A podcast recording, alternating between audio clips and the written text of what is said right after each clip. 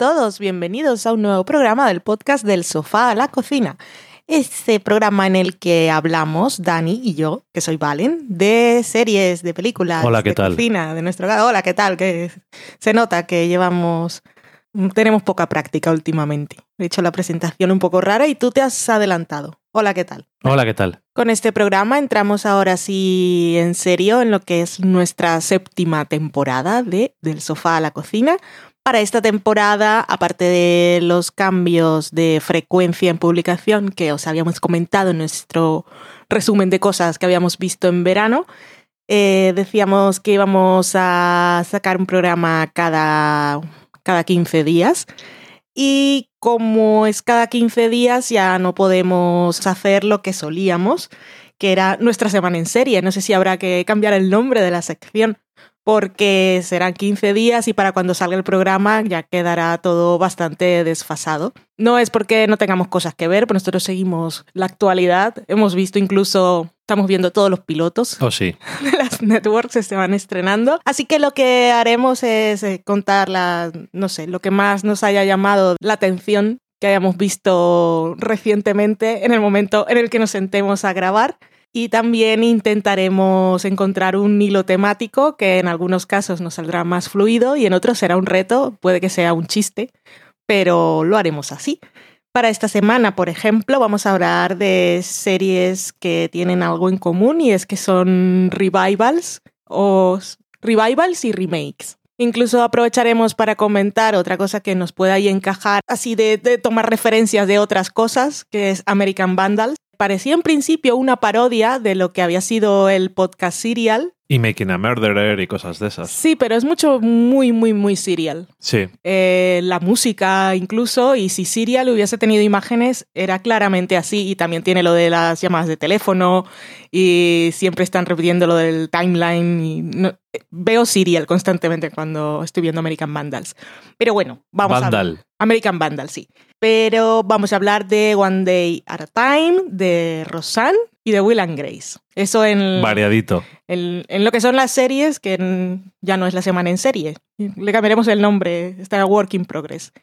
En la cata de pelis comentaremos una peli que tiene dos nombres, puede ser La Mujer Rubia o La Mujer Sin Cabeza, la hemos visto en Filmin. Y en la cocina os contaremos así rápidamente una experiencia gastronómica que tuvimos en León.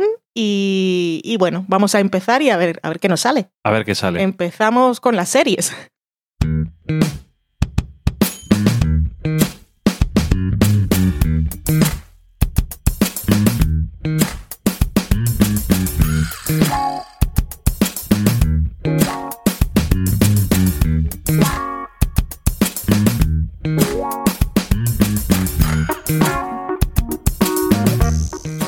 Empezamos con las series.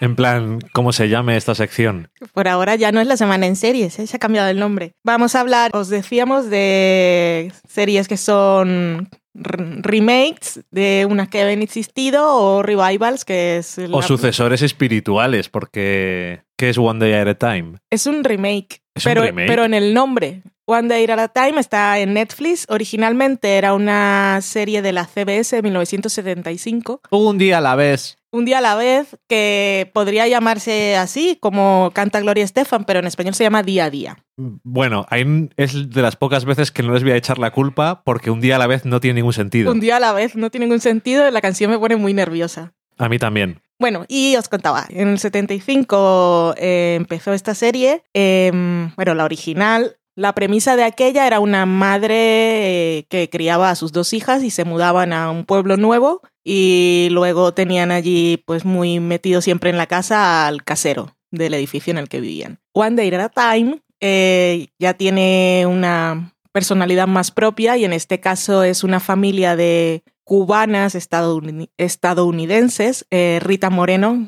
maravillosa. Yo no conocía a esta señora de nada, pero asumo que era una estrella y ahora es más estrella aún, Sí. porque por su nombre es famosa. Ella es la inmigrante de Cuba cuando, se fue, cuando joven y luego su hija ya nació en Estados Unidos y su hija tiene dos hijos, una niña y un niño, la hija de Rita Moreno, su personaje es Penélope, aunque la llaman Lupe. Yo siempre había pensado por, los, por las telenovelas mexicanas que las Lupes eran Guadalupes. A lo mejor sí, pero yo qué sé. ¿Les apetece llamarle así? Sí, porque si no, López sería un poco chungo, mejor Lupe. Bueno, en fin, Lupe es la que lleva los mandos de la casa económicos, vamos, porque la señora, esto es un matriarcado total y la rematriarca es la abuela que es Rita Moreno. Eh, Lupe es además em, veterana de guerra y trabaja como enfermera. Su hija es adolescente y luego el niño, que es un poco menor, está ahí en, en la edad en que son un poco tontos y adorables. Luego tienen personajes así recurrentes, pero que también forman parte de la familia para el final de la temporada. Es un, el vecino, que en este caso también sería el casero. Es el casero, sí. Porque tiene mucho dinero y, y su padre es el dueño del edificio. Es un inmigrante también, Sí. spoiler. Sí, de Canadá. y luego tenemos también al doctor, que sería el jefe de Lupe en el hospital, que bueno, se hace amigo de, de Rita Moreno. Aquí pues tenemos eso, aventuras de una familia, pero la particularidad que tiene esta serie es que es en multicámara en Netflix, con lo cual tenemos risas enlatadas, que es una cosa que ya nos, nos queda así como distantes, que parece que solo se lo aceptamos a las series que ya conocimos con las risas, pero en este caso mm, se me olvidó que era así, en realidad la serie es adorable. Trata muchos temas sociales, pero es todo, es todo ternura, es una serie de buen rollo, es una serie de amor. Eh, y para, yo tuve un vínculo muy especial con la serie porque tiene la, la cultura latina de las madres y de las abuelas y yo me sentí identificada constantemente.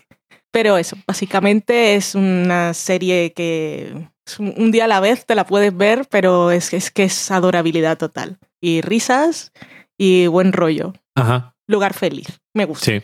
Pues yo no sabía que era un remake, así que he aprendido algo nuevo hoy. Yo quería hablar de ella porque me ha gustado y porque como Roseanne va a volver como tantas otras series, después de ver algunos de los mejores episodios de Roseanne, me recordó mucho a One Day at a Time. Bueno, tienen en común esto del todo lo contrario de Will and Grace, que son series en las que las familias protagonistas son familias de clase media baja, o sea, trabajadores. Los trabajadores que tienen problemas mm, del día a día y que no viven en superapartamentos en Nueva York. Eso y que trata muchos temas delicados o importantes o y siempre de una forma bastante interesante. Sí, Y en el caso de One Day at a Time, que es lo que estábamos hablando, pues sí que trata un montón de cosas y lo hace siempre con humor, pero también hay momentos que no son muy de humor, son bastante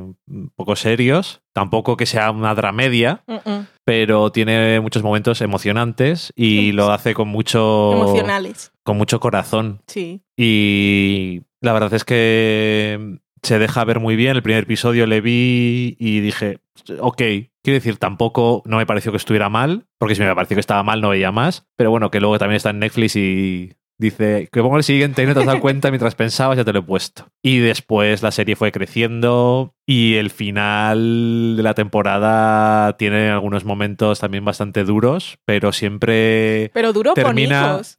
duros, momentos duros que luego acaban teniendo sus giros a cosas tiernas. Sí, sí, es muy tierna. Y que por cierto tiene una cosa... Bueno, da igual, que iba a decir una cosa que, en que me había recordado mucho a Rosanne con una trama en concreto relacionada con alguien que es gay.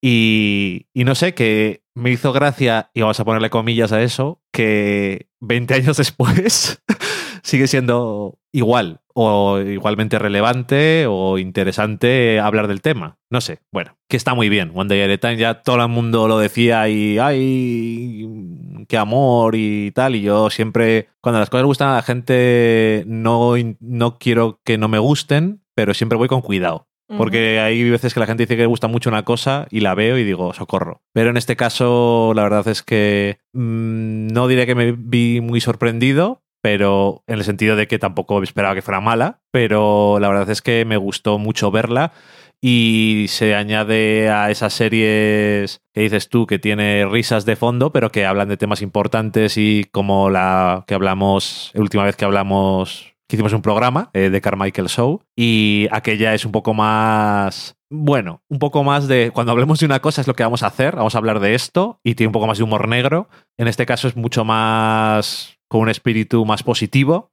Y también, por cierto, que está muy bien la representación latina. No lo digo porque yo sea latino y lo sepa, sino en el sentido de que no es estereotípica. No es la mierda de siempre. Que tienes un personaje latino y siempre, cuidado que lo saco. Y aquí, al mismo tiempo, también juegan con que, bueno, algunos de los tópicos, no digamos que sean ciertos, pero están basados en algo que es real, como siempre pasa, Sí. o como casi siempre pasa. Y ellos también abrazan el estereotipo. Sí, como en plan de, Y sobre todo Vamos a lo, bailar. Usan, lo usan siempre a su favor también cuando les hace falta. ajá, vamos a bailar. Y entonces de repente dicen, ay, no puedo, mi cuerpo, mi sangre latina me hace bailar, es obligatorio. Lo cual, tengo que decir que más o menos no es del todo mentira, porque como lo hacéis bien encima, ese es el problema, supongo. Yo, por ejemplo, no se me mete el ritmo en el cuerpo, ni- nunca me ha entrado. Así que ahora debe Sí. estar verlo complicado. Tú viviste una, una fiesta de bailar en Colombia. en Ya lo creo, pero se ponían a bailar antes de comer. y, todos bailaban y tú lo intentabas. Y además fuiste Eso la, es lo que le- fuiste, fuiste la sensación por ello. Es lo que lo hacía adorable, supongo. Decían que pobrecito, no sabe bailar. Pues eso, que nos ha gustado muchísimo. Bueno, a mí, me, ha, me ha encantado, la verdad. Y si buscáis una serie así para, sobre todo ahora que el mundo está cada vez peor, el mundo real es una mierda en todos los sentidos. Y si buscáis una serie así de media horita de esas de comer o después de cenar, que os desconecte un poco y os haga pasar un buen rato, ese está bien. Porque luego cuando tiene sus momentos de, drama personal, eh, no os preocupéis porque siempre va a buscar el, el lado positivo de las cosas y os va a dejar así con sonrisita. Sí que es cierto que el mundo real es bastante mierda. Mm. Y últimamente aquí en España no estamos muy bien tampoco. No, no, no. Yo me imagino que no sé qué pensará la gente que nos escucha desde fuera de España. Nada bueno. Se pueden pensar que aquí está pasando lo peor. Y está pasando. Y no digo que, esté- que no esté pasando, digo que cuando lo ves, que debe dar una sensación muy horrible. como en fin, que es. La otra serie, como ya hemos ido mencionando así de pasada, es Rosanne, que hemos hecho con ella lo mismo que hicimos con Will and Grace y lo mismo que habíamos hecho con Larry Sanders y bueno, ver Y ta- y algunos episodios, otras. sí. Ya que son tantas temporadas, Star Trek. ver algunos, los mejores, que nos dejamos llevar por lo que dicen las listas de internet y vas probando y los ves. Rosanne fue una serie que es una serie de ABC, tuvo nueve temporadas entre el 98, entre el 88 y el 97 y fue la serie más vista por lo menos durante cuatro años y lo siguiente se mantuvo ahí entre los primeros puestos. Y fue la primera serie que, que se centró en, una familia de clase trabajadora, lo que llaman blue collar, allí en Estados Unidos, por lo cual los temas de cada episodio pues mm, eran bastante pegados a la bastante pegados a la tierra, de no tener dinero para pagar la factura, perder los trabajos y bueno, es gente que tenía que preocuparse por, por las cosas de la vida real. Ajá. Y luego, por los pocos episodios que vimos, eh, ya te queda una idea bastante clara de que estaba interesada en, aparte de, de que fuera realista, en hablar de temas que les parecían relevantes socialmente. Ya lo creo.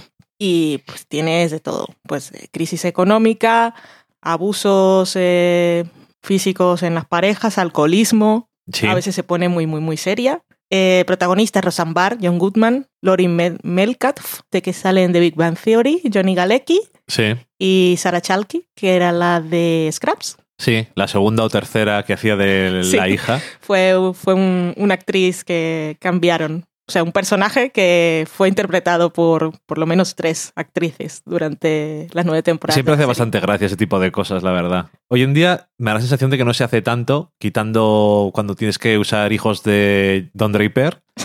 Que se convierte en broma, además, todos lo saben. Ajá. Y nosotros pues nos dábamos cuenta más fácilmente porque veíamos un episodio de una temporada y después veíamos uno de dos temporadas después y decían, esta no es la misma, obviamente, ¿qué ha pasado? Ajá.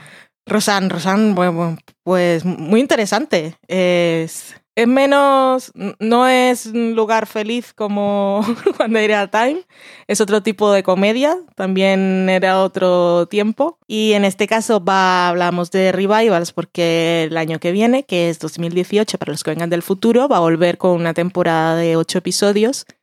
Y así como ¿En, el- dónde? En ABC en también. ABC. Y así como en el caso de Will and Grace, que será la que hablaremos después, eh, Rosanne tuvo un final que cuando salieron las noticias de que iba a volver la serie y que iban a volver casi todos los actores principales, la gente dijo, ¿y, y el final qué? Pues ABC ya ha dicho que lo va a ignorar. Pero si no ni siquiera hacía falta ignorarle, en el caso de Rosanne, te guste o no, porque es uno de esos finales de... Es un- digamos que es uno de esos finales que puede la gente citar en plan de estilos de finales. Sí, Y que, por cierto, lo que es el final de la serie, los últimos 5 o 10 minutos, es súper serio. es muy serio. De, en plan de que se acaba la serie y si te gustaba mucho, pues te daba bajona, pero joder, la serie te daba bajona. Sí, digamos, bueno, os vamos a contar, sin contar específicamente el qué, en el último episodio de esa novena temporada, Rosan nos dice que todo lo que ha pasado durante esa temporada ha, sido lo que ella nos estaba contando, que estaba escribiendo en un libro, porque había una persona que ya no estaba ahí. Yo creo, eh, no sé si llegaste a sugerir que gran parte de la serie es una cosa de su imaginación. Porque dice, estas parejas yo las cambié porque me Ah, sí, gustaban es verdad, más. Sí, sí. Entonces- Sí, porque de- decía algo así como, bueno, lo decía el libro, eh, porque seguramente vosotros pensaríais que Pepito y Lucía encajaban más que María y Pepe, pero es que en realidad yo los cambié porque mm, me gustaba más así. Y Sí. es mi libro. Sí, sí, que es ese tipo pues, de finales como el mítico de, eh, de Bob Newhart Show, que era un sueño toda la serie, y en este caso era una invención de la protagonista, que en su momento son cosas que a la gente les pueden sorprender, pero no se han convertido en clichés de cosas que no hay que hacer. Sí, sí, ¿Sabes porque cómo te a- digo? ahora ya, ya te lo tomas como que, que ha engañado al espectador. O sea, me has Sí. hecho ver 22 episodios de una cosa que creía que estaba pasando y en realidad al Pero es que no, no estaba pasando, ¿sabes? Es- Era ficción igualmente. Sí, pero de todas formas. yo te entiendo, sí, yo te entiendo. Yo Aparte entiendo. ya llevas 10 años viendo la serie y sí. de repente y, y estás acostumbrado a unas reglas de juego Sí. en la que lo que estás viendo se supone que es real Ajá. dentro de la realidad que te marca que es una serie de televisión. Pero sí, me imagino que no, no he leído críticas ni nada, pero supongo que hubo gente sorprendida y también, como suelen ser en estos casos, gente descontenta. Sí. Pero lo, lo más llamativo en cualquier caso es, es la nota deprimente que te deja, te deja Sí, ese sí, final. porque no tiene el final, es voz de narración y básicamente, bueno, la cámara dando vueltas por la casa y tal, y no tiene ningún chiste, No, no, no. nada irónico, nada... que es muy raro para ser una comedia hacer un final así. Pero bueno, que eh, antes has mencionado varios de los temas que trata la serie y tiene algunos momentos que no son nada de reírse tampoco Mm, mm. aunque de vez en cuando meten algún chiste o alguna cosa, son muy serios y cosas de muertes en la familia y cosas de esas. Estábamos viendo un episodio y me dijiste tú, seguro que quieres ver este episodio ahora. Ya. No sé si es por cómo soy o por otra cosa o por el momento concreto en el que lo vi, pero no me pasó nada irreparable. Pero podía haberme pasado porque eso es Estados Unidos hace 20 años o más y había cosas que eran horriblemente similares. Y comentaba contigo que, por desgracia, en, cuando pasan cosas de estas tragedias en tu vida, a veces es muy chungo decirlo y no ha pasado mucho tiempo, pero es demasiado fácil hacer comedia sin inventarte cosas que pasan.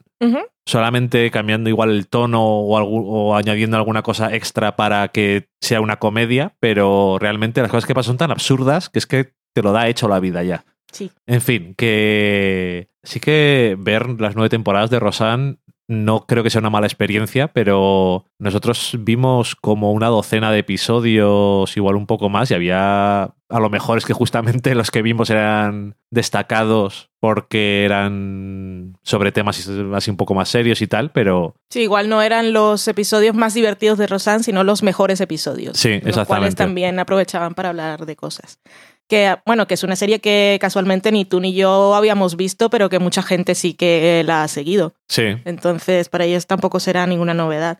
En este caso sí que no, no se encuentra en ninguna plataforma, ¿no? Ni Aquí en, España no, no está, no. Y nosotros la vimos. Nosotros la vimos en Amazon Prime de Estados Unidos. Sí, vale. Y luego tenemos Will and Grace, que esta ya ha vuelto para cuando escuchéis este programa, igual hay dos o tres, dos o tres episodios más. En este caso os decíamos que también tenía un final que la gente se preguntaba, hola, ¿qué hace? ¿Qué vais a hacer? En este caso, pues no tenía nada que ver con el de Rosanne, porque no era dramático, sino que pues pasaban muchas cosas en la vida de Will, Grace, Jack y Karen. Y Karen que cambiaban el status quo de la serie. Sí. También hacía un, bueno, así en resumen, para cuando acaba la. Cuando acabó Will and Grace en su momento, que fue en 2006, eh, Will y Grace no estaban. ya no eran amigos, se habían distanciado por cosas de la vida y habían tenido hijos. Sí. Entonces luego nos muestran un flashback ahí, que ya son mayores y cuando los hijos... Un flashback, ¿eh? Un flashback, que ya son mayores, uy, el tiempo. Un flash forward que pasan pues 15 años o 20, 18 que los hijos ya van a la universidad y ellos se vuelven a encontrar ahí. Sí. Cuando, porque sus hijos pues justo van a la residencia estudiantil y les toca frente a frente en la puerta y se hacen amigos antes de que ellos lleguen y se van. Es que, es muy curioso porque eso está hecho de una forma curiosa porque ellos han contado que se conocieron en la universidad porque estaban uno enfrente del otro y cuando estás viendo a sus hijos piensas que son ellos y que es un flashback, pero, es un flash forward. bueno, en fin, que la serie ha vuelto ya. Eh, me ha gustado mucho me molan mucho los titulares de algunas críticas en Estados Unidos porque pueden hacer juegos de palabras con en versión original. No es el caso este, en este caso yo también podría haberlo hecho, pero... Pero dime alguno que yo no he visto nada. En general me suelen gustar, pero ah. el caso que voy a decir de Will and Grace yo podía haberlo hecho porque no tiene nada que ver. Y lo titulaban era Will and Grace and Donald Trump. Ok.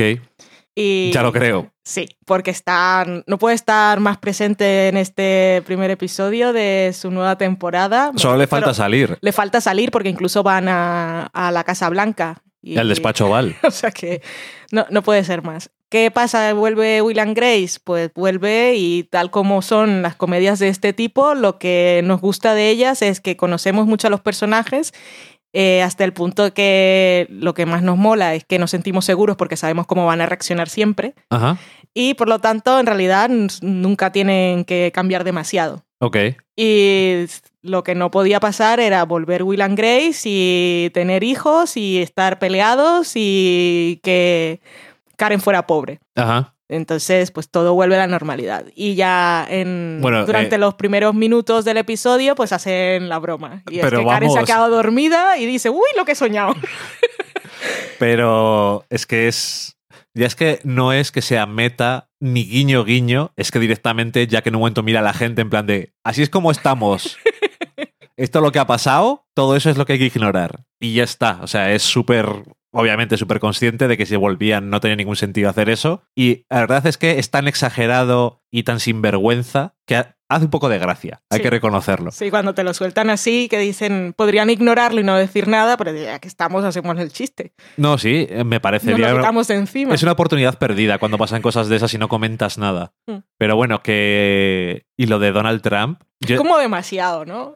Hombre, sí. Vamos, quiero decir, en cuanto a temas, iba a decir. Realmente, Willy Grace nunca fue una serie que hablaba de issues, como diría Fly of the Concords, de temas importantes ni nada. Lo que tenía, entre comillas, de importante era. entre comillas. Bueno, importante. Lo que tenía de importante era que tenía el protagonista que era gay y había, bueno, que eso no era un, que no era un issue realmente. No, pero el mérito era que era un, un personaje persona abiertamente gay.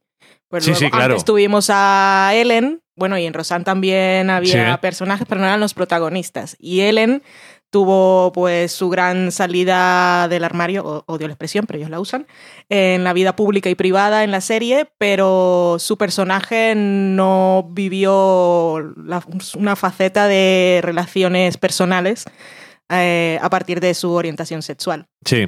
No, no, sí, sí, sí, sí, sin duda que eso es una cosa, era una cosa muy importante y Aunque los escuché a los creadores en una entrevista en The Business, The Treatment, alguna de estas, un poquito mientras preparaba un día la cena, y decían que cuando presentaron el piloto, en realidad la NBC le dijo que lo de que fuera gay bien, que la conexión esa que tiene con, con Grace, que tenía que ser eh, la relación, la tensión sexual no resuelta en toda la serie. O sea que en algún momento eh, tenía que convertirse. socorro. y ellos decían socorro, exactamente. Pero al final, pues se salieron con la suya. Me alegro porque eso hubiera sido más problem hubiera sido problemático, pero desde nuestro punto de vista de hoy en día hubiera sido horrendo. Y probablemente la serie no hubiera durado tanto tiempo, para que vamos a engañarnos. Pero bueno, que sí, eso, que no solamente tenía a Jack, que es un person el personaje gay que a la gente, eh, como un episodio de Los Simpson que decía Homer, a mí me gusta que los gays mariposen y que sepa que son gays cuando les veo. Es esa... Que no tengan agendas ocultas. Eso es, que no tengan agendas ocultas, que sean gays desde el principio. Ay, En fin, bueno, eso sí, no sabéis nada de lo de gays desde el principio, es bastante cómico, pero bueno, a otro tema. Eh, entonces, el personaje de Will es gay y actúa sobre ese asunto en el tema de parejas y todo eso, pero no es el estereotipo en ese sentido, aunque diga me gusta cocinar y que, pero bueno, que es una chorrada como un piano, pero bueno, lo que les gustaba, me imagino, y les mantenía relajados. Nosotros los hombres heterosexuales no cocinamos y cosas, bueno, fue, whatever, ya sabes. Pero que eso, que no hablaban de los temas, sino que simplemente la existencia era ya un statement, o sea, era ya decir algo. Totalmente, porque eso es lo que eh, hay que hacer con todas las minorías. Eh, el paso que hay que dar siempre adelante es que podamos verlos actuando como podría actuar cualquier persona. O sea, que lo importante no sea su orientación sexual, Sí. sino pues los dramas que tiene cualquier otro. El laboral, eh, con el jefe y que pierde el autobús y Sí, sí. pasa a todos. El clásico, la clásica trama de que pierde el autobús. Pero bueno, que Es una cosa que es súper importante Pero que además de- da mucho juego. Además de eso, no solían comentar mucho sobre cosas políticas y todo ese tema. Entonces, la, digamos, fuerte presencia de el gobierno de Donald Trump y demás en este episodio es un poco que te sorprende. Sí, Porque es demasiado, quizás. Y quizás también es una de esas cosas. A Friends siempre le critican mucho porque no habla de temas importantes, normalmente, y nunca. ni de la actualidad, ni nada. Por eso es atemporal. Ah, Exactamente, y a sus ropas y sus pelos. Y a lo que te iba es que es una serie que los conflictos y demás pueden variar un poco con el paso del tiempo, pero son normalmente atemporales. Y cuando metes en una comedia una cosa que es del momento, lo cual me parece estupendo, estás hablando del momento. Y entonces, dentro de 10 años ya no tiene ningún sentido. Todos esperamos que dentro de menos tiempo ya no tenga ningún sentido, pero bueno, es lo que hay. Supongo que lo de Trump, no, no he visto aún el segundo, pero igual también fue algo como quitárselo de encima como hicieron con lo del final. Pues eh, todos esperan que digamos algo, Sí, es muy probable. entonces lo, ya lo hemos dicho y ahora sí vamos a volver. muy Realmente probable. como lo que somos. Es muy probable y supongo que tampoco es un mal movimiento así de primeras porque también matas dos pájaros de un tiro y estás llamando un poco la atención sobre la serie otra vez por si acaso hace falta y, y del- al mismo tiempo pues lo que dices tú, te estás quitando de en medio algo. Si vemos el segundo, veremos a ver que si es eso importante o no, pero bueno, habrá que ver. De vez en cuando sacarán alguna tontería, porque como Karen es amiga de Melania, Sí, ¿verdad? pero por lo demás. Bueno, en fin, pues ahí está Will and Grace, de la cual tan... Yo no sé si tú habías visto más. Yo la he visto entera. Ah, tú la has visto entera. Vale. Sí, Pues yo no pero- había visto nada de Will and Uh. Grace. Se, eh, se me ha olvidado. O sea, Bueno, no- pero la habías visto. Sí, pero no, no es una serie que se me quedó grabada en mi interior y que en algún momento hubiera dicho, cuando no tenemos nada que hacer, vamos a poner Will and Grace, tú no la has visto, ¿sabes? Simplemente la he visto. Tachada de la lista. Y bueno, es que está Megan Mullally, que es una estrella siempre. Sí. Y en una entrevista decía que es que ella eh, nunca tenía el más mínimo reparo, vergüenza ni temor, ni se pensaba dos veces dar un paso tres o cuatro o cinco más allá en pro de la comedia. Eso se nota en todos sus Se ha notado en todo lo que ha salido en su vida, yo creo. En Parks and Recreation, en Will and Grace, en cualquier cosa. Y es muy curioso lo de que hablan también en un momento, eh, creo que es al final de la serie original, ay, nosotros nunca podríamos sostener una, una, serie para nosotros mismos. No sé cómo lo dicen exactamente, en plan, para que sea un poco más meta y tenga algún sentido en el mundo. Sé que todo el mundo nos ama, pero no podríamos hacer una serie solamente nosotros. Tenemos Sí. que ser los secundarios. Ah, sí. Y de alguna forma es cierto porque Jack y Karen siempre son el contrapunto a los protagonistas, porque entre otras cosas no les importa a la gente normalmente, solamente están muy, son muy egocéntricos, están muy centrados en ellos, y una serie solo de ellos sería, yo creo que sería inaguantable. Pero bueno, Seguramente sí. además con la voz que le hacen poner a Megan Mullally, que es un pelín más Es bastante aguda. aguda de lo que es lo suyo, Sí, es el horror. Bueno, para cerrar la cosa esta de las series de este programa, la cosa. eh, vamos a mencionar así un poco de pasada, no lo hemos acabado aún. American Vandal, que tiene ocho episodios y es un documentary. Está plantado como lo que, lo que sería un true crime que Netflix le está sacando todo el jugo posible y os decíamos que es como ver eh, serial en imágenes. Lo que pasa es que el punto de partida aquí, el crimen, pues ya te hace pensar que todo va a ser humor, aunque conforme van pasando los episodios parece que van incluso a, a hacer algún tipo de statement y hablar de cosas importantes, pero nos faltan dos, así que no lo sabemos. Pero mientras tanto, eh, te ríes, porque está Sí. hecha para que te ríes, porque eh, los implicados se toman las cosas muy en serio y están, están rodando un true crime y tú lo estás viendo montado y como, como si fuera un, un crimen Y lo es, con perdona. muertos. Ah, Y en este caso, pues un, un día se despierta el parking de profesores de un instituto en el que hay 27 coches y sobre cada coche hay dibujado un pene con aerosol rojo. ajá. Y entonces, pues eh, enseguida encuentran un sospechoso y un culpable al que expulsan.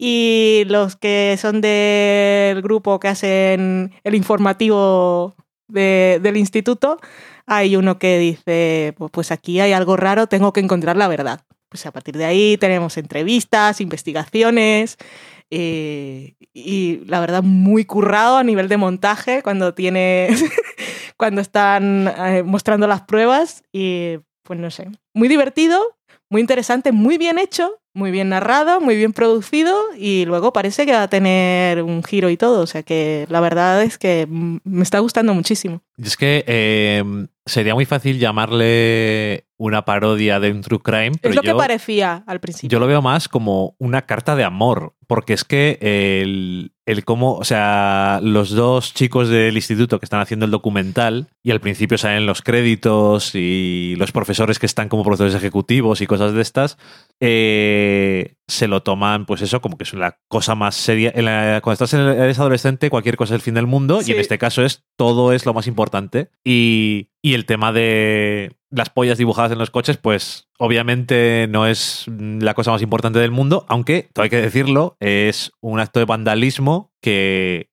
cuesta 100 mil dólares arreglarlo y que por lo tanto el que ha sido acusado va a ser juzgado Sí. como adulto y yo creo que puede ir a prisión incluso siendo Estados Unidos como sí, es. sí, sí. Pero obviamente cuando lo estás viendo y cuando estás lidiando con las dinámicas sociales del instituto y todo eso que está, creo que está muy bien conseguido, cómo se comunican los eh, personajes, cómo descubres unas cosas a través de Instagram, a través de los mensajes, el episodio en el que analizan una fiesta, Es, es genial. la leche.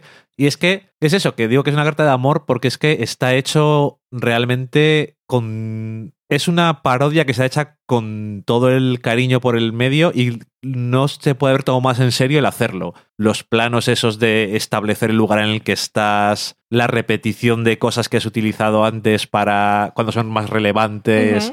Eh, todo es que lo, no, lo sientes como algo serio. Y luego, además, a partir de cierto episodio, eh, tiene un giro dentro del el mundo de el documental, que también está muy bien y que me pareció que se sentía muy real dentro del mundo en que vivimos hoy en día. Sí, sí, sí, está muy, muy, muy conseguido. Y luego los personajes también están muy bien. Y los actores, que... Los actores eh, son súper naturales como los personajes que son. Mm. Quiero decir, o son así, son actores muy buenos, pero bueno, eh, como no sé cómo son, voy a decir que son muy buenos actores todos, hacen de eh, chavales de instituto de forma súper convincente y no que tengan 57 años, y, sino que parecen personas de verdad. Y entonces, si no supieras que es un falso documental, hasta cierto punto podrías creértelo. La parte que es menos creíble para mí es lo bien que está montado el documental y lo están montando los chavales de instituto. Oye, que hoy en día sí se dedican a ello. Pero es que está demasiado, se ve demasiado, demasiado bien hecho. Pero sí es cuestión de tener el software. Sí, bueno, y el hardware también. Pero, bueno. con un buen ordenador y un Final Cut, puedes hacer lo que quieras. Bueno, pues lo hacen muy bien. La verdad es que está, está muy chulo y lo que creo que es la clave para mí es que llega un momento, no tardando mucho, en el que quieres saber cuál es la resolución. Lo que pasa es que... ¿Quién pintó las pollas en los coches? Es una cosa que quiero saber. Y suena muy raro. Sí, lo que pasa es que si, tal como has dicho, que me ha gustado tu definición, que es una carta de amor al género, y tal como vamos viendo en todos los episodios, lo conoce profundamente el género y sabe utilizar todas sus convenciones. Si algo tiene el True Crime es que el final siempre es abierto. Sí. Porque te ponen allí todas las pruebas, pero al final no se puede llegar a ninguna conclusión, tienes que sacarlo tú mismo. Que sería, supongo que una cosa muy adecuada, que termine y no sepa qué, e incluso yo diga, tengo mis teorías. Claro.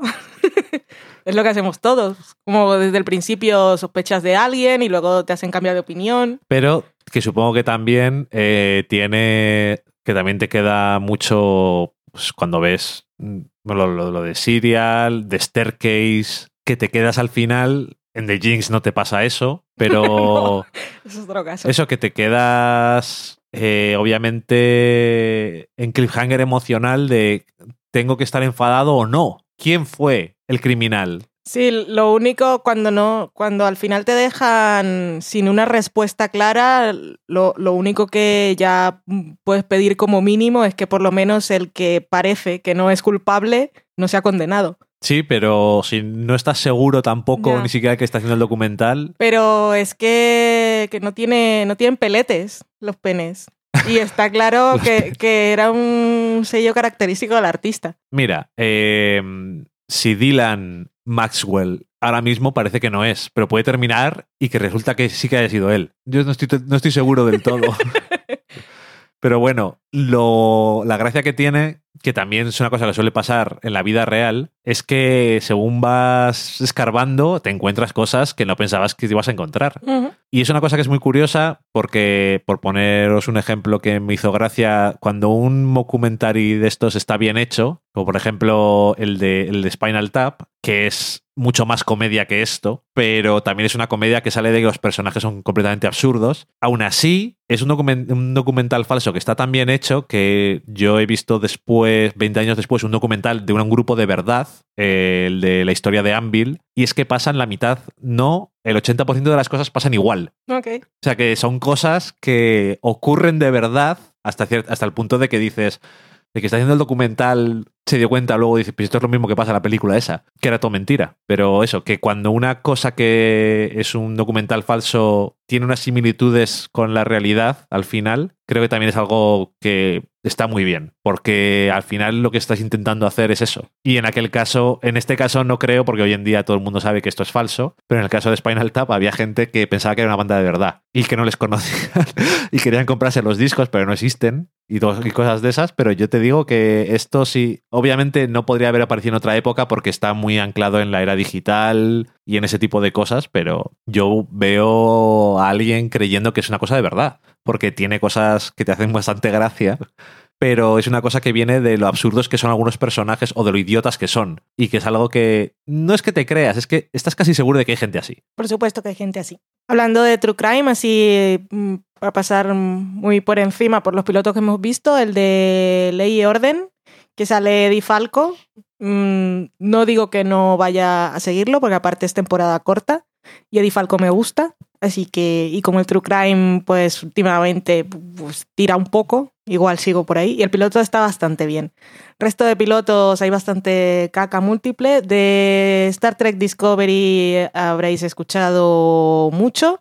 A mí me gustó. Hemos visto dos solo. ¿eh? Pero cuando acabó eh, el, el, estreno fueron dos episodios. Y muy bien, se han gastado mucho dinero y se nota, y muy ciencia ficción y muy futuro y se ve todo muy currado. Pero para cuando acabó el segundo episodio tenía bastante rabia porque me di cuenta que la serie no había empezado. Ajá. Y que me habían eh, vendido este Star Trek Discovery como una cosa que cambiaba un poco las convenciones de las anteriores y que si teníamos una protagonista, pero había dos mujeres allí, cuando acaba Total, que cuando, acá, cuando, cuando veamos el tercer episodio de Star Trek Discovery es cuando empieza la serie y va a ser una nave como las de siempre, con un señor. Yo eh, no quiero ver conspiraciones, pero esto da la sensación de que es una cosa para mantener a los suscriptores de CBS All Access conectados una vez más y que no sea en plan de se conectaron no sé cuántos nuevos y después se, se, quitaron todos. O sea, para que la gente estuviera más que los 15 días gratis. ¿El qué? El que el segundo episodio termina con un cliffhanger también prácticamente y la serie no ha empezado. No, sí, el problema no es el cliffhanger, el problema es que me han contado una historia y ahora empieza otra. Te digo, con pero, un capitán. pero que cuando se acaba el segundo episodio tú no sabes cómo va a ser la serie. No, no sabes cómo va a ser.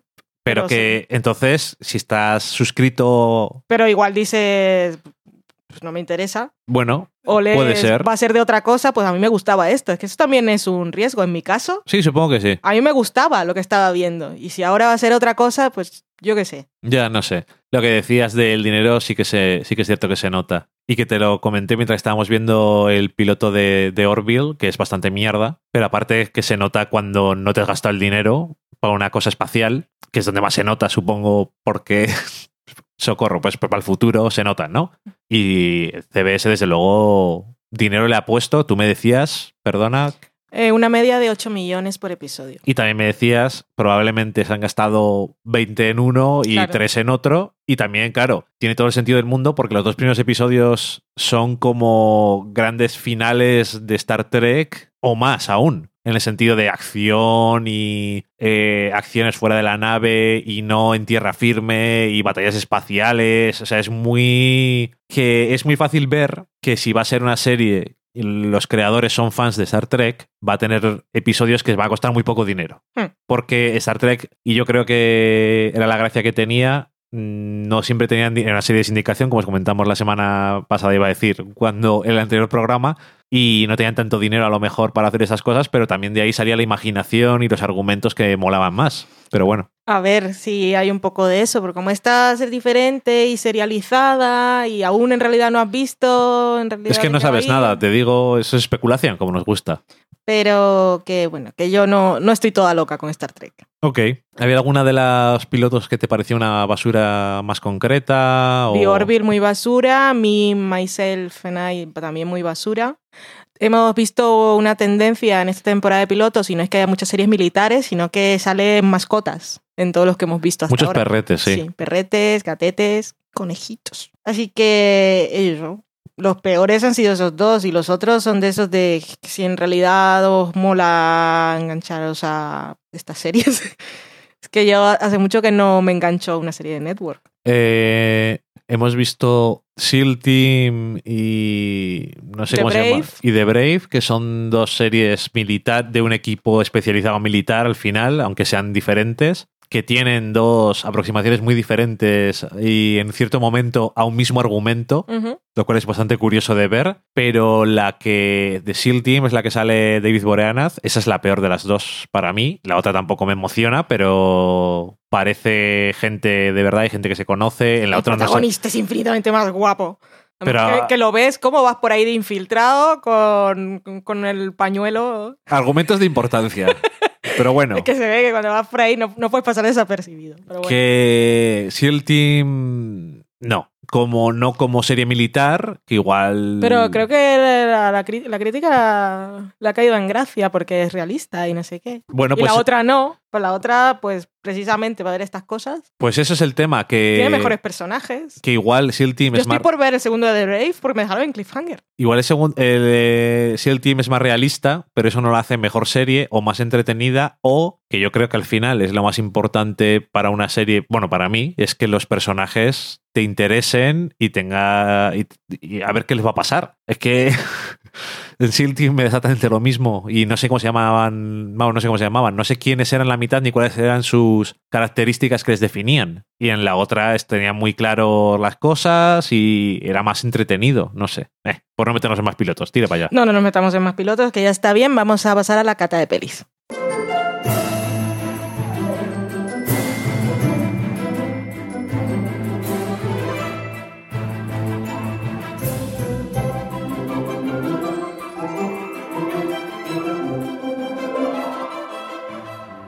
En la cata de pelis de esta semana os decíamos que os traíamos una, una película con dos nombres y una mujer con... Iba a decir con una sola cabeza, pero es que uno de los títulos dice que no.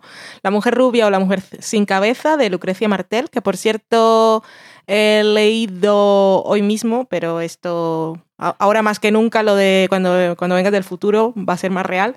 Eh, su última película, que se llama algo así como Zoma o Zuma, es la candidata argentina para los premios. Decían que estaba muy bien la película y si no me equivoco, esa película de 2017, para los que vengan del futuro, es la siguiente película a la que vamos a comentar hoy, que es de 2008. O sea que también es revival. Ok, pues otro punto en común. Lucrecia Martel, que aparte de esta de la que vamos a hablar, quizás puedan sonar, o por lo menos a mí me suenan, que las, las he escuchado comentar de festivales, eh, La Ciénaga Sí. y La Niña Santa. No, esta, este es nuestro primer acercamiento a la crea- creadora, autora, artista, cineasta. Y cuéntanos tú, que fue, tú fuiste el que la introdujo. Sí, yo dije que en un podcast eh, norteamericano que se llama Film Spotting estaban haciendo un eh, maratón de cine argentino contemporáneo y habían hablado de dos películas Qué ¿no? de Lucrecia Martel. Siempre hacen cine iraní, de Agnes Barda, siempre además de cosas que no conocen, cine islandés, o sea, cosas que no tienen ni puta idea, pues para aprender. Vamos a buscar, pues no nos, no nos lo ponen en nuestras narices, tenemos que investigar. Sí, y, y la verdad es que eh, yo eh, fui escuchándoles. Siempre les escucho porque me gusta bastante cómo hablan de las pelis y tal, y me suelen hacer que me dé cuenta de que me interesan algunas películas que igual no veía de otra forma, como por ejemplo el año pasado eh, Ten Cloverfield Lane.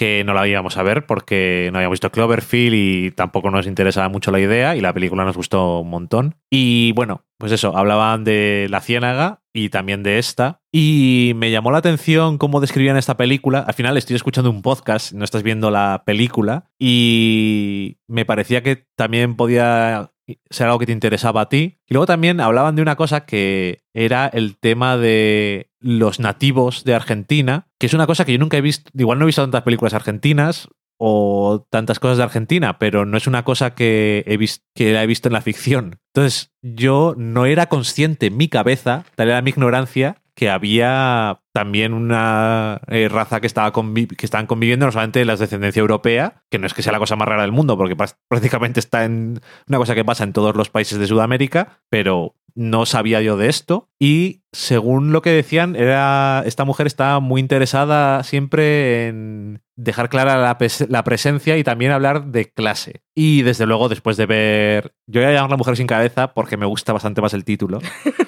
Pero Eh, si la buscáis en Filmin es la mujer rubia. Sí. Bueno, pues después de ver esta ¿La mujer rubia sin cabeza? No, mejor una cosa o la otra que la gente se vuelve loca. ¿O la mujer sin cabeza rubia? Eso tú, por ejemplo. La rubia Que eres sin, morena. sin cabeza de mujer. Eh, después de ver esta película, la verdad es que sí que me quedó bastante claro que eran un tema importante para la directora. El tema de las clases. Es el tema principal. De hecho, esta película, eh, bueno, trata de una. Es una mujer de. Como. Es que me da gracia porque. eh, siempre en el programa este, para que veas que son gafapastas, siempre cuando hablan de gente de ese. Ese estrato, le llaman de la bourgeois. La burguesía, sí. Porque también les gusta mucho Luis Buñuel. Y siempre le sacan. También hicieron un, un maratón de Luis Buñuel. Pues eh, de ese tipo de cosas les gusta. Y después de ver eso, ¿no te dio curiosidad por ver ninguna? Eh, sí, de hecho sí. Lo que pasa que en el momento en el que... Además, no era ninguna de las películas famosas. Ok, no sería la etapa mexicana, porque a mí esa no, No. me mola. No, de es francesa. Ya te diré cuál era la que... Esa, porque esa me interesó. Pero bueno, eh, a lo que voy. Que mm, esta mujer, pues eso, que es de clase pudiente, eh, va, están eh, con otras mujeres y están ahí con los niños que han estado, no sé si en la piscina o donde le En la pileta. en la pileta y se está volviendo a casa en el coche, básicamente por un camino y en un momento le están llamando al móvil o no sé qué, agacha la cabeza y No la decapita, ¿no? Es que, ¿Cómo se llama la mujer sin cabeza? Parece no. agacha la cabeza para coger el móvil o para mirar quién le está llamando y se oye que ha pasado por encima de algo. Y Que ha atropellado algo y sí, le ha pasado por encima. sí, Algo que Y- no es un pajarito. no, algo grande y se queda un momento parada y se va. Marcha atrás, Se vuelve a casa. Bueno, no se vuelve a casa, perdón. Se va. Vamos a dejarlo ahí. sin mirar. y sin mirar qué es ni nada, que quede claro para el espectador o no qué es lo que ha atropellado, realmente no importa, porque lo importante es el estado mental de la protagonista. Y eso que básicamente estás todo el rato con esta mujer, desde que le pasa eso hasta cómo va eh, lidiando con ello y otros personajes eh, se meten en la trama o cómo la hacen volver a la normalidad quiera o no quiera, metiéndola de un lado para otro, porque a veces está un poco, me acuerdo que comentaban, va un poco como Sin cabeza. como Daggy, el de Twin Peaks, que está un poco así como que no sabe por dónde al aire, pero a la gente no le importa demasiado a veces. O sea, no le preguntan demasiado qué, qué le pasa, tampoco. A veces un poco sí, pero de vez en cuando es como, vaya, eh, te echa para allá, mucho gusto, echa para allá. Pero bueno, eso, que cuando describes la película dices, ¿y cómo habla de clase? Pero es que realmente es la preocupación más importante que tiene la película aunque sea un que parece que tiene una perspectiva de la psicología de esta mujer después de lo que le ha pasado. Y no sé, me pareció una película súper interesante. Es bastante corta, o se me hizo corta, ya no lo sé. No es muy larga, eh, eso es lo único que puedo decir. Porque por mucho que te guste, si es una película súper larga, parece que se te. En algún momento eres consciente de que la película sigue existiendo. Y me parece que está, está hilado de tal forma eh, los intereses de la cineasta dentro de una trama que parece muy psicológica que me pareció súper interesante. Y me gustó, me gustó un montón. Y la dirección de la película y cómo la plantea también. La actriz protagonista me parece también que estaba muy bien. Los demás, pues correctos o bien, pero que no eran tan importantes porque era muy centrado en ella, incluso a veces muy la cámara se la veía a ella ya. Sí. Y no sé, la verdad es que me pareció me pareció muy curioso de ver esta película y yo sí que la recomiendo si no la conocéis. No sé si la gente de Argentina sí que tiene más ideas sobre esta directora o Yo creo que sí, porque si hasta por aquí no suena su nombre, de- debe ser una de esas figuras en alfa. desde luego es una autora. Es autora total y, bueno, solo he visto una película, ya voy hablando como si fuera los de Film Spotting, que he hecho un ciclo de cine argentino contemporáneo, pero que queda, que queda claro muchas veces cuando ves una película de un director que, que, es, que es suya, no, porque no lo conocías hasta ese momento, pero que sí que es muy personal. Yo creo que eso sí se, sí se nota, aunque solamente has visto una película. Obviamente, cuando ves dos y cuando ves tres, que empiezas a ver eh, los temas emergentes, las similitudes entre las películas, te das cuenta realmente de si es un autor o no. Mm. Pero bueno, además esta es su tercera o cuarta película y aún así parece eso muy personal, el estilo y todo. O sea que su- asumo que lo de la ciénaga, por ejemplo, también sonaba muy, muy interesante, pero comentaban algunas cosas del final que no me, no me parecían satisfactorias. Ok, te le spoilearon. No del todo, pero decían que, Pero no, no, Parecía que no nos estaba- la spoiléis a los demás. que parecía que estabas viviendo durante toda la película y que parecía que al final tenía necesidad de, dar- de dejar claro que estaba en una película, de hacer algo, de que pasara algo para que pareciera una película. Y no era el ambiente que había creado. No sé explicarlo bien sin entrar en un par más de detalles, no sé todo porque no la he visto, pero lo dejaré ahí. La sensación que me dejó no fue que me apeteciera verla tanto. Y esta, sin embargo, pues me gustó más. Pues sí, a mí me pareció muy interesante y fascinante, porque recuerdo que cuando me lo describiste, como solo me dijiste el punto de partida, yo me quedé súper flasheada. Dije, esto lo quiero ver.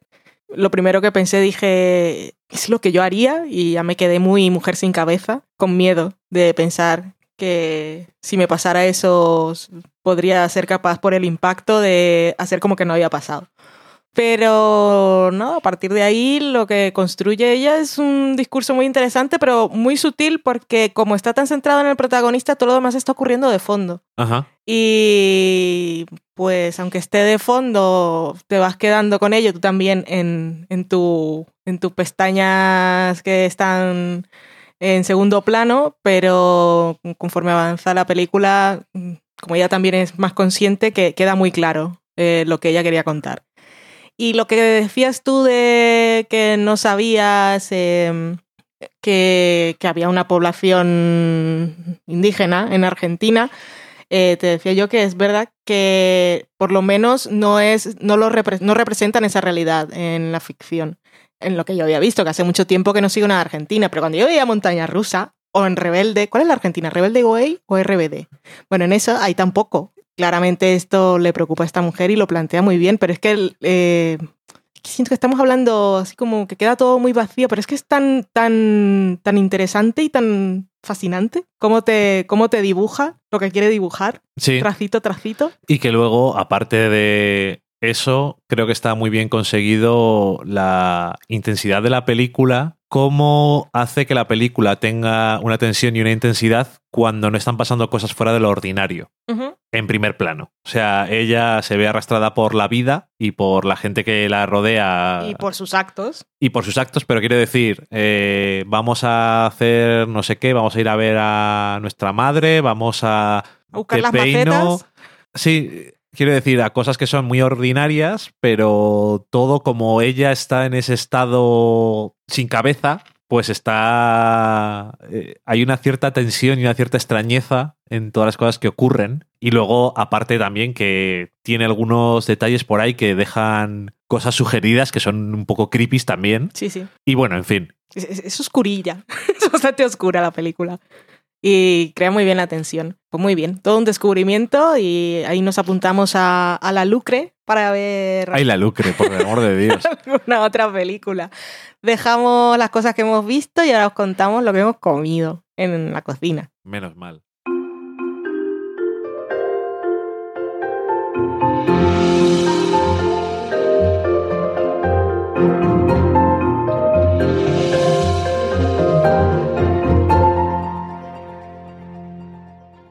En la cocina os vamos a contar nuestra experiencia en un restaurante con una estrella Michelin. Uh, aprovechando un día de fiesta forzoso, que le dieron forzoso, fiesta forzoso, es un poco chimorón.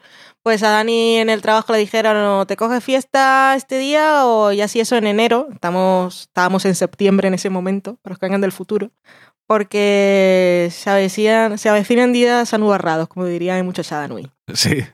Así que Dani cogió el coche y nos fuimos a León. Yo hice todas las reservas pertinentes y fuimos a Cocinandos, que en realidad es Cocinan 2. Cuéntanos. Eh, eh. y pues nada, es un restaurante que tiene una estrella Michelin. Y Michelin. Mi- Michelin. Es que el francés no lo trabajo demasiado. Y No trabajas nada. perdona que no trabajo nada. Acabo de venir de trabajar ahora mismo. El francés. Ah, sé decir 1, 2, 3, 4. ¿Cómo te llamas? ¿Qué hora es? Pues dilo. Eh, Clegetil, como Titapel, Ah, iba a cantar la canción ¿Qué esa es que del sé? niño, pero no me acuerdo. como Telebu, algo así. Merci beaucoup. Merci beaucoup. Eso se lo digo cuando viene algún revoir. francés. También les digo muchas gracias, adiós. Muy bien. Bueno, a lo que Em, vamos. y nada, que pues nos sentamos allí y dijimos, pues que Se no- Jordi. de- por favor, por el amor de Dios. Ay, que no, solo me sé una frase de todas las canciones. Soy, Sí. soy la peor computadora en del francés, mundo. en inglés, en castellano, en todos los idiomas. Em, y nada, que tiene la opción de. O sea, el menú es el que es, cambia creo que cada semana, lo cual siempre es muy interesante para que tenga clientes que vuelven. Y Que no será nuestro caso. Pues nos dimos un lujo una vez no, al año. no, no porque nos gustara. No. Y tiene la opción de que te pidas un vino que te apetezca O, o, cervezas. o cervezas, que te, que te pidas agua si quieres también para beber o que hagas, eh, que te hagan un, un marinado, Maridaje. que te hagan un maridaje. que te untan.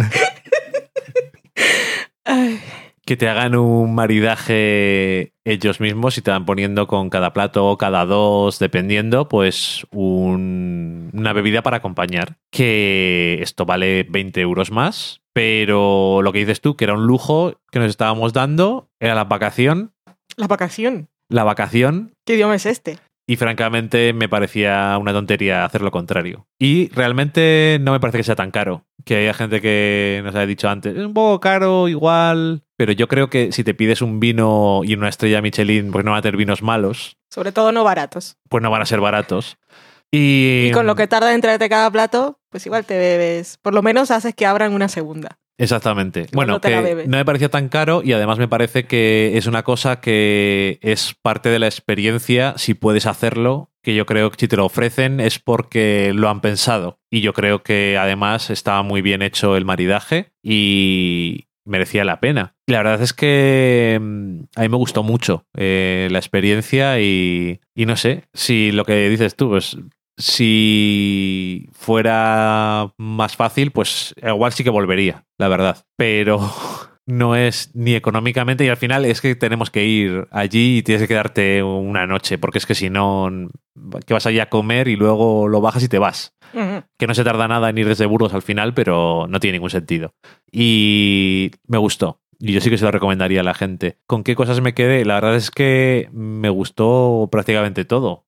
Me gustó el puré de calabacín que tenía el falso quesito que era de bacalao, estaba muy bueno. Y me gustaron también los postres, eran muy curiosos. Me gustó la carne que tenía, estaba muy bueno. No sé, es que la verdad es que me, me gustaron, me gustaron todos los platos. Me llamó mucho la atención y al final, ¿cuántos platos eran? ¿Siete o así? Sí, con, Unas cosas que... con el con las galletitas del té, creo que eran siete. Creo que son. En cualquier caso, que no era una de estas cosas que siempre la gente que es un poco... Bueno, no sé cómo calificarles, pero no me suele gustar demasiado la actitud esa ante los restaurantes de este tipo de me ponían ahí unas raciones pequeñitas y pagas no sé cuánto y te quedas con hambre. Yo no me quedé con hambre, desde luego. Y... Pues si tú no te quedas con hambre, nadie se queda con hambre porque eres un monstruo comiendo. Bueno, tú no podíiste comerte todo. No. Ya hubo Y un yo- momento en que ya empecé a probarlo y a dejarte. Y yo me comí, a ver, aunque no me hubiera comido lo tuyo, tampoco me habría quedado con hambre, me había quedado bien. Y la verdad es que me gustó. Es un sitio bastante pequeñito, que tiene la cocina abierta. Sí, son muy pocas mesas. O sea, ¿cuántas personas caben ahí? ¿Caben 30 personas? No creo que llegue a 50, no. No, no, no, no. 30 personas probablemente. Te tra- tratan muy bien y la verdad es que me gustó un montón. Sí, aparte son, son sabores tradicionales. Aquí no vamos a... Bueno, en el menú que probamos no, no había ninguno de esos sabores que dices, "Uh, esto no lo había probado nunca y no me imaginaba y no lo conocía. Pero obviamente eh, preparados mm, con diferentes técnicas. Y lo que llama, les gusta mucho decir a los cocineros del restaurante, productos de la tierra, productos de temporada y por eso lo cambian cada semana. Pues nada, eso que ahí estuvimos, lo pasamos muy bien, que sé que también os gusta que os contemos que estamos bien Y, y así estuvimos. Así que si algún día pasáis por León, esperamos que también paséis antes por Burgos y nos saludéis. Pero si vais a León y lo sabéis con tiempo, tenéis que reservar, eso sí. Pero es, es una muy buena opción. Bueno, ya que hemos comido, vamos a hacer una sobremesa mm, cortita. Contaros un par de cosas y música maestro.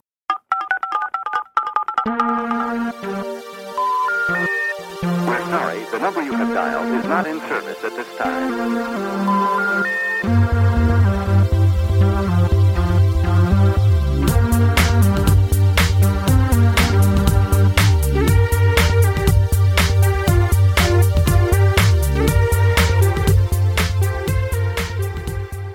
Cuéntanos, Dani. No, nada, que mm, pocas cosas así en comentar en, en concreto. Eh, solamente, bueno, dar las gracias a todo el mundo que se acordó de mí después de escuchar el otro programa, que son cosas que se agradecen, tanto en público como en privado, y que da gusto que se acuerden de ti y que te digan cosas. Siempre está guay. Bueno, y que que muchas se, gracias. se preocupen por ti. Si, al- si algo tenemos en este programa es que os contamos la vida tal y como es. Sí, Por ejemplo, os podemos contar que nuestra, ah, nuestra aspiradora automática, ¿cómo se llama el robot? Que no es un rumba, se llama Elliot, por Mr. Robot. Y cuando se activa por las mañanas y me lo cruzo por el pasillo, yo le doy los buenos días. muy bien, Valen. Eso está muy bien. Hay que saludar a la gente.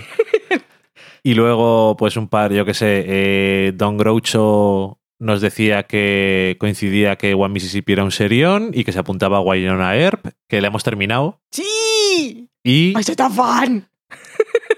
te gustó. Sí, me gustó mucho. Y te gusta cómo se presenta el año que viene. Lo quiero ya. Dos mujeres y un vestido decía que pedía una sección para ti, explicando frases hechas. Es una cosa que es un clásico. Sí, sal- sale de vez en cuando cuando la sacas tú, pero si quiere proponer alguna, podemos hacer una, una disertación. Ok. Eh, Alana Farra decía que la reseña de One Mississippi en el último programa era tan buena como el artículo que habías hecho tú en Fuera de Series. Pon una Valen en tu análisis. Pero no tan buena como la serie. Es complicado. Imposible. Y Maite que es Mari Margolis, una de nuestras escuchantes fieles, decía que una lastimica que no coincidiera con nosotros en Twin Peaks porque se la tomó más como un divertimento y no le decepcionó en lo que tenía ganas de ver. Y que Laura Dern y las actuaciones musicales le habían gustado y que también le encantó que hicieran coincidir la actuación de Eddie Vedder con el aniversario del lanzamiento del primer álbum de Pearl Jam y que aparte de Casual, que ya hablamos de ella, lo mejor de su verano seriéfilo había sido Insecure y One Mississippi. Y por cierto también que te entendía con lo de Louis C.K., que Hmm. cruz y raya. Y nada, eh, esas cosas. Y aparte de otra cosa, decir que nuestro libro del sofá a la cocina, que si os acordáis los que nos lleváis un tiempo escuchando, sacamos en 2015 Ujú. después de un crowdfunding en Berkami y después ha pasado a estar descontinuado o descatalogado, eh, pues ahora acaba, cuando escuchéis esto ya está a la venta y cuando estamos grabando esto llegó ayer a mi librería el libro que ha hecho, la versión que ha hecho Roca Editorial de nuestro libro y que hace mucha ilusión verlo porque es, no sé, nuestro libro ya me parecía, ya me gustaba y era nuestro, era todo nuestro. El diseño era de Elena, pero bueno, que era como una cosa más nuestra de fam- en familia. Pero que verlo sacado por una editorial de verdad, pues tiene como una cierta gracia. Y aparte, pues eso, tienes la ilusión de que puede tener el potencial de llegar a más sitios. Sí, a todos los que no pudimos llegar nosotros. Igual Que- lo ponen en cortes ingleses y casas del libro. Eso por supuesto, porque eh, Roca Editorial es propiedad de Penguin Random House, que es la editorial más grande del mundo. Por lo tanto, y aquí en España, pues están sus poderosos rivales de Planeta, pero que es una editorial muy importante y sabes que eso va a llegar a todos los lados porque tiene que llegar a todos los sitios. Y bueno, pues que tenemos la posibilidad de que nos descubra más gente y que a lo mejor que alguien nos aparezca por el podcast nuevo, que estará guay. Y la gente que ya nos comprasteis el libro, que sepáis pues que el diseño es distinto, la tapa es dura, la portada es diferente, Pero el contenido es el mismo. El contenido es el mismo. Pero lo que sí podéis hacer es, mucha gente nos preguntaba Sí. que si podían conseguir el libro y obviamente no, porque ya no habíamos vuelto a imprimir, así que si alguien nos pregunta por regalos de Navidad, aparte del de la comida de Friends, pues ahora pueden comprar el de del sofá a la cocina. Sí. Que nosotros yo supongo que ya hemos cobrado todo lo que íbamos a cobrar, porque las cosas con las editoriales son así, hemos cobrado el adelanto, así que Oye, y si es un éxito, Pero te tienen no- que pagar. Mm, no, y que si va bien igual pues sacan una segunda una segunda parte. Sacan. No tengo que hacer nada yo. Bueno, que la pagan ellos, vamos. Vamos, que nos dicen que hagamos un Sí. libro nuevo. Ok. Pues, pues igual sí. Est- Estaría guay. Lo que pasa que hoy en día andamos de tiempo bastante jodidos. Sí, sí, sí. Pero bueno, de ahí a que eso ocurra, Ya, desde luego. Pero bueno, que eso que hace ilusión, ¿verdad? sí. Y, y nada, que me acabo de acordar también de que había gente que nos preguntó por Facebook o por correo que dónde podían conseguir el libro cuando ya no existía. Y a ver si por lo menos de Facebook, que son súper fáciles de encontrar, salen por ahí y les puedo decir, oye, ya está. Bueno, podemos poner un anuncio como el que teníamos el de la comida de Friends con nuestro enlace de Amazon. Ah, guay. Y nada, que, oye, que si os apetece, pues que estaría guay. Que se lo recomendéis a la gente y eso. Ahora somos autores de editorial. Qué cosas. Y todo gracias al podcast, mira tú. Séptima temporada. Y aquí estamos con la promesa de salir cada 15 días. A partir de cuando se publique este, en 15 días aprox, tendréis el siguiente y os iremos contando como, como hemos hecho hoy, lo que hayamos visto durante lo que antes era la semana en serie.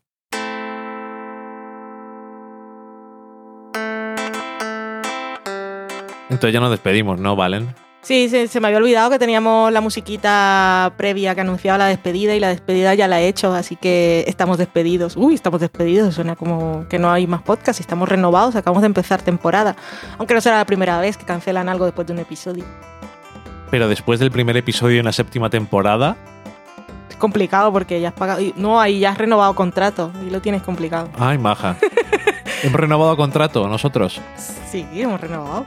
O sea que no te puedes ir.